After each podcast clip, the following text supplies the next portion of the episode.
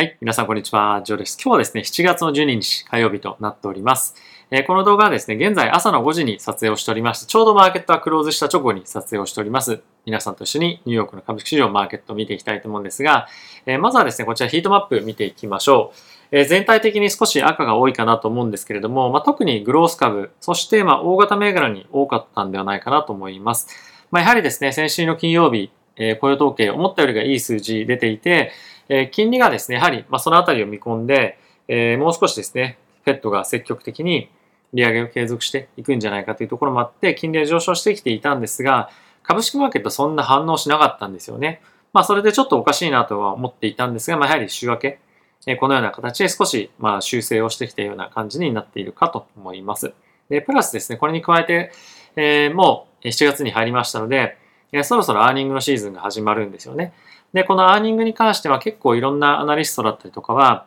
え見通しも含め非常に悪い数値が出てくるんじゃないかっていうような予想をですね、する人が、えまあちょっと増えてきてるかなと思います。で、おそらくは、まあ例年通り予想よりもいい数値が出てくる会社の方が多いとは思うんですけれども、やはりマーケットとしてはです、そういった悪いニュースが出てきた時の方が、まあ、反応がドーンと、もう本当10%、20%売られるみたいなのも結構あるので、反応としては非常に悪いものになりやすいと思うんですね。なので、まあ全体感として見てみると、えー、まあ少し悪い方向感への見方みたいなものが強くマーケットには、まあ今、あの、期待しているものとしては、えー、まああるんじゃないかなと思っています。まあ、あとはですね、今週に関しては CPI の発表もありますので、えー、そのあたりを考えてみると、やっぱりまあダウンサイドを基調としたリスク取りみたいなものが基本的には出てくるかと思いますし、まあ今からリスクをですね、外してポジションをまあ売るみたいなものは、そんなに多くはないかもしれませんが、やはりまあどちらかというと、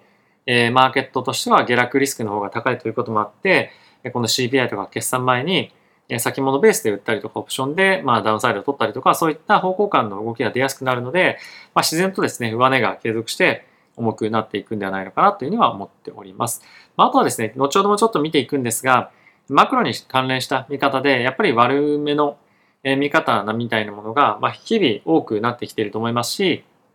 まあ、ついにですね、ドルインデックスというところも大きくまたブレイクしているような形になっているので、まあ、そのあたりについても今日は一緒に皆さんと触れていきたいかなと思います。ではですね、指数の方を見ていきたいと思うんですが、えその前にですね、このチャンネルは FXGT 様にスポンサーになっていただいております。FXGT はですね、一つの口座を開けるだけで、株式、為替、コモディティ、そして仮想通貨まで取引できる便利な取引所となっております。で今ですね、え入金ボーナスっていうのが100%対象となっておりまして、プラスですね、それに加えて、一応入金100%ボーナスは7万円上限なんですが、えっと、30%、入金に対して30%ボーナスっていうのも、えなんとですね、受け取れる額が120万円上限っていうのもあったりとか、また口座開けるだけで5000分のクレジットがもらえるので、まあ、入金しなくても取引ができるというところもあるので、えー、ぜひですね、そのあたりもご利用いただいて、まあ、しっかりとこのダウンサイドのマーケットというか、まあ、こういった非常にボラティティが高いマーケットに備えていただければなと思っております。はい。ということで、指数、皆さんと一緒に見ていきたいと思います。はい。まずはダウですね、マイナスの0.52%、S&P がマイナスの1.15%、ラスダックがマイナスの2.26%、ラッセン2000がマイナスの2.14%となっております。米国の10年債金利なんですけれども、今日は11ベース下落をして、2.99というところまで下がっております。で、これは前回の雇用統計ですね。まあ前回というか今回の金曜日の雇用統計の金利上昇分をまあ全部丸ごと消し去ったような感じとなっております。で、ここでもう一つ注目をしておきたいのが、ユーロドルですね。大きく下落をしておりまして、もうほぼパリティというか1.00のところまで来ております。まあ、あと本当に一歩というところなんですけれども、まあ、いよいよドル買いの流れがさらに加速しているような状況に今なっているかと思います。で、プラスこれに加えてドル円もですね、137.42というところまで来ておりまして、今日一応黒田さん、昨日かな？黒田さんが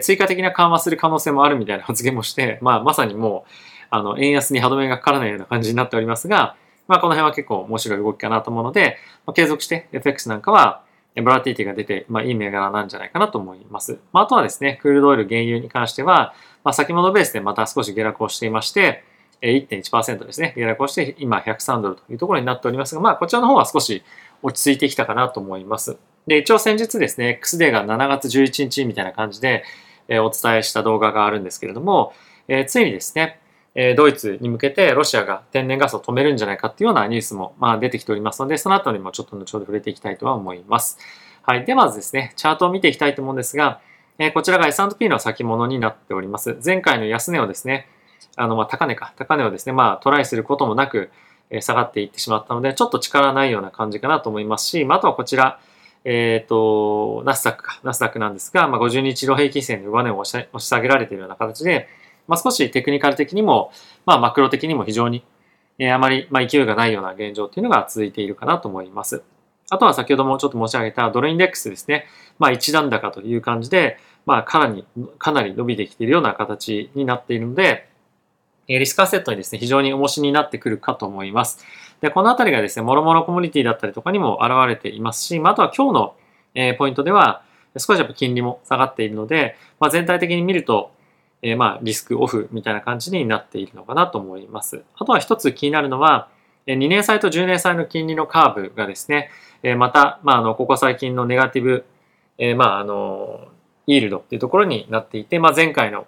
記録をですね、まあ、更新していくようなポイントに今差し掛かっていると。でさらにもう一つ見ておきたいのは、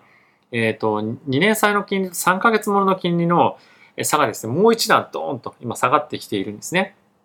で、これがどんどんどんどん差がなくなってくることによって、え金融機関の利ざやだったりとか、あとは3ヶ月ものの金利がどんどんどんどん今上がっていて、これがですね、まあ、企業がもろもろ何か資金が足りないってなった時に、まあ、短期でお金を借りるのが3ヶ月ものの金利だったりとかっていうのが非常に多かったりするので、非常に企業の経営コストに圧迫するようなポイントにもなったりするので、このあたりやっぱり企業という観点を見ても、少し気をつけたいポイントになってるかなと思います。あとは先ほどもちょっと申し上げたえ天然ガスのですね、価格がここに来てやっぱりもう一段上がってきているのは、先ほど申し上げたロシアがですね、まあ、ドイツに対しての天然ガスの供給止めるんじゃないかっていうような懸念がまた再燃しているんじゃないかと思うので、このあたりの今後の推移、一つ見ておくと、ヨーロッパ関係のですね、物価上昇の圧力なんかも見えてくるんじゃないかなと思うので、ここあたりは継続して見ていきたいかなと思っております。はい。で、ここからですね、皆さんと一緒にニュースですね、見ていきたいと思います。えまずはこちらから見ていきましょう。ニューヨークのですね、連銀が行っております、インフレ期待のサーベイ、まあ、調査ですね、があるんですけれども、ここ最近のですね、記録を超えてきまして、今から、まあ、6月から1年間の期待予想値みたいなものが6.8%物価上昇するというのが、え期待予想になってますと。で、これ前月5月のタイミングで行った調査では6.6%だったので、まあやはり少し期待値っていうのが上がっているんですね。で、その一方で面白いのが、今後3年間の物価上昇率に関しては、3.6%。これはですね、前月より0.2%か3%下がっていると。プラス今後5年間の、物価上昇率に関しては2.8%の予想になっていて、これは前月よりも0.1%下がっているんですね。なので、今のマーケットとしてやっぱり少しこの物価上昇の継続というものは続くよというところに加えて、少し長い目で見てみると、経済の後退というところから、物価上昇率が落ちてくるというのを予想しているというのはこういったところからも見てわかるんじゃないかなというふうに思っております。はい。で、もう一つ見ておきたいのが、えー、フェットのですね、カンザスシティ連銀総裁の、えー、ジョージさんという方がいらっしゃるんですけれども、えー、この方がですね、まあ、今の、えー、75ベースポイントの利上げを今後継続していくのは、まあ、少し、まあ、懐疑的というか、あまりまあ賛同できませんみたいなことを言っているんですね。で、その一つ大きな理由としては、景気の減速が、まあ、まりにも急激に、でかつ大きなものになる可能性があるということで、まあ、そのあたりは本当に気をつけていかないといけないんじゃないかっていうようなコメントが出ていました。おそらくこれは他の方も思ってると思うんですね。実際に。なので、ものすごい違う意見を言ってるかというと、実際はそうではないと思うんですけれども、何に主眼を置いて発言をしてるかっていうのがまあ違うポイントなのかなと思って、実際にこの発言がどれほど重要なものかっていうのは、今のところはまだちょっと計り知れないかなと思っております。なので、今後このような趣旨の発言をするあの連銀総裁が他にも出てくるかどうかっていうところもやっぱ注目かと思いますし、まあ、実際に次の FOMC のタイミングで75ベースポイントに対して、まあ、少し賛同できないみたいな声が徐々に出てくると、マーケットでも少しですね、やっぱりその、えー、物価上昇率を、まあ、抑えるのに、まあ、75ベースを続けるのはちょっと現実的じゃないよね、みたいなコメントが出てくるかもしれませんし、まあそういったものがマーケットで織り込まれていくんじゃないかとも思うので、まあ結構重要だと思うんで、そのあたりちゃんと見ていこうかなっていうには思っております。はい。でもう一つ見ておきたいのが、さっきもちょっとお話をしたんですけれどもえ、ロシアがですねえ、ドイツに対しての天然ガスの供給をえ今後カットしてしまうんじゃないかというふうに言われています。で、今日からですね、えドイツに対しての供給は一旦カットになってます。これはメンテナンスとかも含めて、ちょっとあの、一旦止めてるわけなんですけれども、まあ一応1週間から10日後には再開されるかもしれないというふうに、まあ本当はされる、されなければいけないんですけれども、ロシアとしてはプレッシャーをかけるために、まあこのあたり、まあ一旦やめるんじゃないかっていうふうなことが言われてますと。で、可能性としてはこれだけやっぱり懸念があったりはするので、まあ、やっぱり再開しますよっていうふうに言っといて、やっぱりやめたみたいな、そんな感じの意地悪も、まあ、今後ロシアとしてもですね、交渉していく上で、結構してくる可能性も十分あるので、やっぱ何かしらの発言が、ロシア、プーチン大統領から今後あると思いますし、まあ、あの、こう言ったから、大丈夫だとか、そういうちょっと安心がなかなかできないような状況であることは、まあ、一つ頭の中に入れておきたいかなと思っております。で、そういう状況、そういう状況っていうのは、ロシアから天然ガスがドイツに供給されない状況っていうのは、今ですね、ヨーロッパの政府含め、物価上昇率とかそういったものを考える上ではまだ計算に入れてないんですね。で、その前の段階ですでに、EU としては物価上昇率を今の予想よりも引き上げなければいけないということは、言っていて、それによって、来年以降のですね、経済活動については減速するという予想を今後出しますよというふうにもうすでに言い始めました。で、プラスこれで、ロシアに対して、あの、まあ、ロシアがドイツに対して、天然ガス止めますよとかっていうふうに言ってくると、まあ、さらに物価上昇を織り込まなければいけないような状況、プラス、え景気後退も含めですね、え、マーケットとしては気にしなければいけないので、まあ、このあたりを考えてみると、やっぱりもう少しヨーロッパの方は、え、厳しいかなと思いますし、まあ、あとは経済の減速っていうところが早いところで、ヨーロッパの方で出てきたりすると、まあ、一層ですね、ドル買い、ユーロ売りっていうところが進んでくると思うので、ユーロ売りの動きっていうのが加速してくるんじゃないかなと思います。結構今、あの、FX の、えー、まあ、方向感っていうのは結構、まあ、やりやすいところは、まあ、ある程度あるんじゃないかなと思うので、まあ、ちょっとドル円は行き過ぎた感っていうのは少しあるかもしれませんが、まだまだやっぱり継続して、円安っていうところが続いていくんじゃないかと思いますし、まあ、とはユーロ売りの、流れっていうのも続いていくんじゃないかと思うので、やっぱりまあ、一点ドル買い集中投資みたいなのも、まあ、今はできるような、まだタイミングかなと思うので、まあ、このあたりは継続して、見ていくと面白いのかなというふうには思っております。はい。で、次なんですけれども、まあ、その流れの中で、えー、今週の水曜日ですね、発表があります。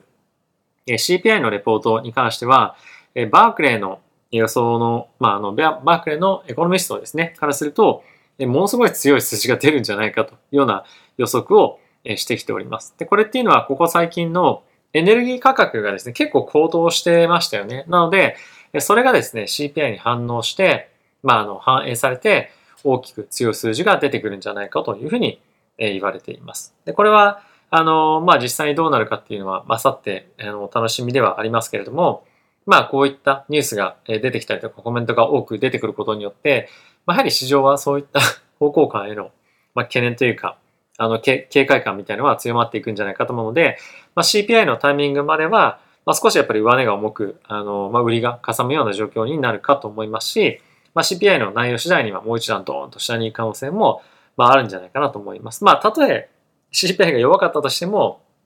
上に行って上昇そのまま続くってことはないと思うので、まあ、いずれにせよ、えー、どういう結果になっても下向きっていうような感じのマーケットがまだ続くんではないかなと僕は思います。はい。で、次なんですけれども、えー、一応ですね、シティとモルガン・スタンレーが今回マーケットに対しての予想を出しておりまして、これが全然2つともがですね、違う予想を出していて面白いなと思ったのでご紹介を差し上げます。で、シティに関しては、えっ、ー、とですね、あの、2023年の中旬、まあ前半から中旬に関して、リセッションが来ますよというふうに、ま、言っていますと。で、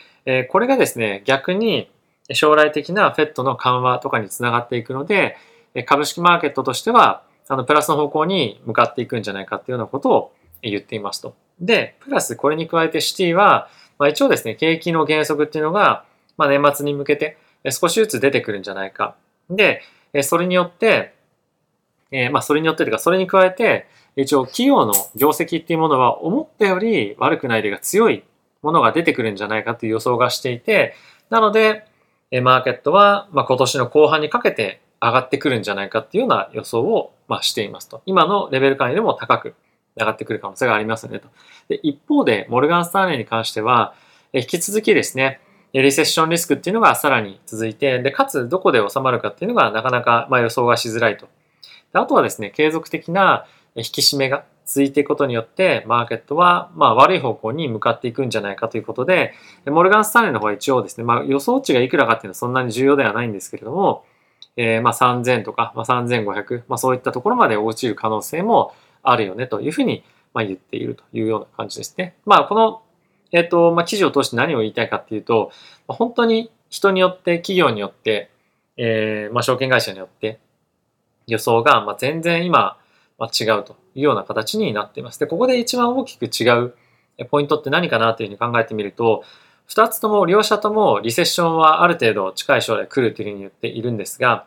そのタイミングで、フェットがどういうふうに、えー、リアクションするかっていうのが、まあ、違う想定なのかなと思います。シティに関しては、ある程度物価上昇も、えー、弱まってきている、落ち着いてきているということもあるので、まあ、緩和をできるぐらいな状況になってるんじゃないかっていうような、まあ、予想をしてるんですね。で、一方でモルガン・スターレンに関しては、まあ、ある程度やっぱり金利上昇幅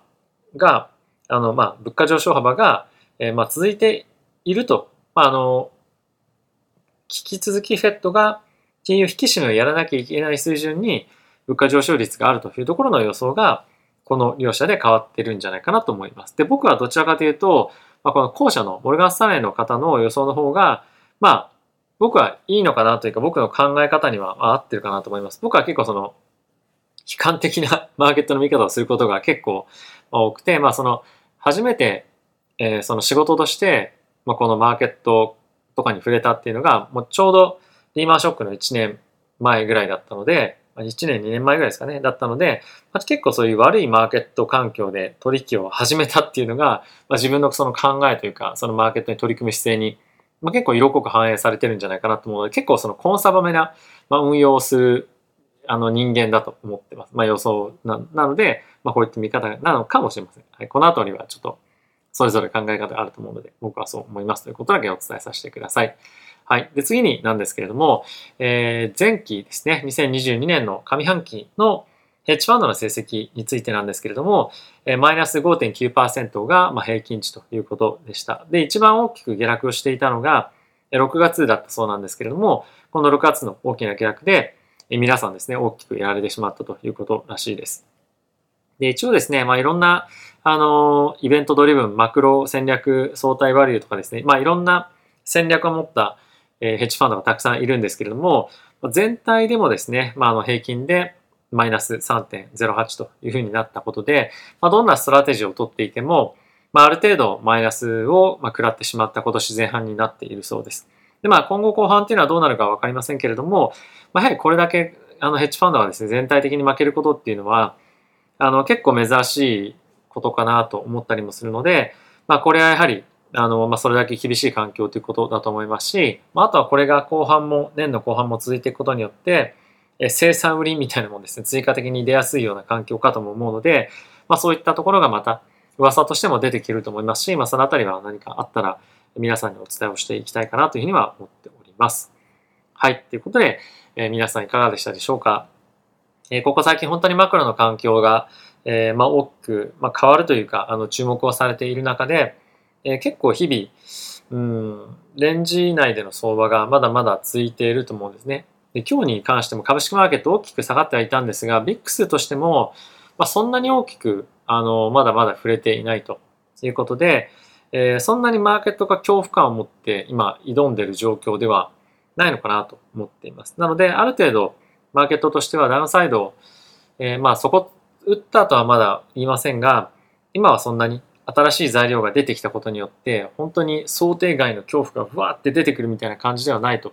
いうこともあるので、まあ、る程度アップサイドは、え、まそんなにないかもしれませんが、ダウンサイドもある程度限定的な市場環境なのかななんていうのは今日の動きを見ていても思ったりはしています。まあただしやっぱりまだまだ上を見れるような状況ではないので、まあ上がったら売る、上がったら売るみたいなものを中心にまやっていくといいんじゃないかなっていうところと、まあとは今の環境で言うと、えー、世界各国の中央銀行、特に先進国 ECB とか、まあ、あとはバンコブジャパンですね、日本銀行とフェットのこの政策の差があまりにも違いすぎる。あかつ、経済の、動向っていうのはかなり違うので、まあ、ドル高はやっぱり進んでいきそうな環境にはあると思うんですね。なので、えー、まあそういったところで、まあ、勝負してみるというのも一つ面白いかななんていうのは僕は思っております。結構やっぱり株の取引をですね、されている方は多いと思うんですが、まあやっぱり為替だとか、まあ、他のところを見てみると、まあ簡単にとは言いませんが、まあ、やっぱり他のえー、アセットクラスに目を向けると結構いろんな収益機会があったりとかするので、まあ、そういったところを見てみるのも面白いんじゃないかなと思うので、まあそういう観点からも今後、えー、配信をですね、していきたいかなと思っております。はい。ということで皆さん今日も動画ご視聴ありがとうございました。また次回の動画でお会いしましょう。さよなら。